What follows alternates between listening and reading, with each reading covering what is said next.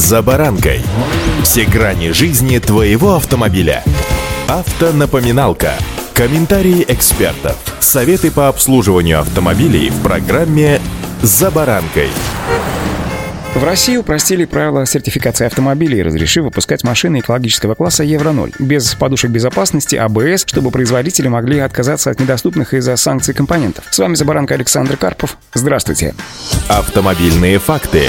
Отмечается, что производители также могут отказаться от установки динамической системы стабилизации ESP. Также было упрощено и требование к системе экстренного оповещения AeroGLONASS. Она остается обязательной, однако без функции автоматического срабатывания при ДТП. Кроме того, упрощено требование к проведению краш-тестов. Обязателен только лобовой удар в бетонный блок без перекрытий. Такая мера позволит производителям отказаться от подушек безопасности, преднатяжителей ремней и других систем, необходимых для прохождения современных краш-тестов. Также российским автоконцернам разрешат выпускать автомобили с двигателями экологического класса Евро-0. Ранее сообщалось, сообщалось, что это временная мера, поскольку класс Евро-0 позволяет выпускать автомобили с выхлопом, отвечающим нормативам 1988 года, что не соответствует действующему стандарту Евро-5. Новые правила позволят производителям отказаться от ряда датчиков и блоков управления в системе впрыска топлива, недоступных из-за санкций. Технический регламент устанавливает единые требования к безопасности колесных транспортных средств на территории Армении, Киргизии, Белоруссии, Казахстана и нашей страны. Он довольно объемный, но рядовому водителю нет необходимости знать все его требования. Если в ПТС заполнена графа «Одобрение типа транспортного транспортного средства, значит автомобиль соответствует требованиям технического регламента. Машину могли собирать в России, но при этом не было проблемы поставить ее на учет, например, в Казахстане или в Беларуси. Техрегламент был общим для всех. Страны Евразийского экономического союза не могли устанавливать внутренние требования. Например, Беларусь не могла решать, что начнет выпуск автомобилей без антиблокировочной системы, а автозаводы России не могли выпускать автомобили без ВИН-номера или наносить его куда придется. Одобрение типа транспортного средства на такой автомобиль не действовало, и в регистрации в данном случае могли отказать.